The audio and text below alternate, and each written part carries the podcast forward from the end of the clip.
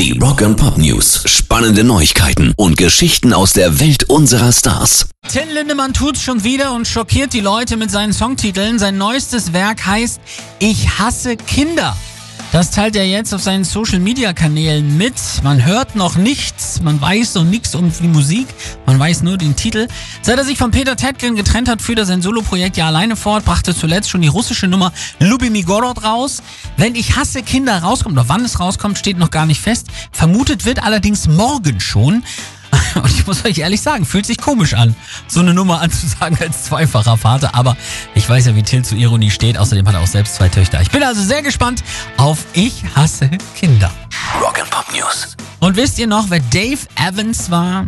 Genau, der erste, leider komplett unerfolgreiche Sänger von ACDC. Zwei Singles gab's mit ihm. Can I Sit Next to You Girl und Baby Please Don't Go. Dann wurde er 1974 irgendwo im Nirgendwo zwischen Perth und Melbourne von Malcolm Young gefeuert. Die Band wurde neu aufgestellt und mit Bon Scott dann auch super erfolgreich. Und Dave hat jetzt eine eigene Scheibe auf den Markt gebracht. Sie heißt Badass Greatest Hits. Das ist mal ein Rock'n'Roll-Titel. Äh, hat 20 Songs drauf, klingt gar nicht mal so scheiße, hört da gern mal rein. Pairs Rock and Pop News.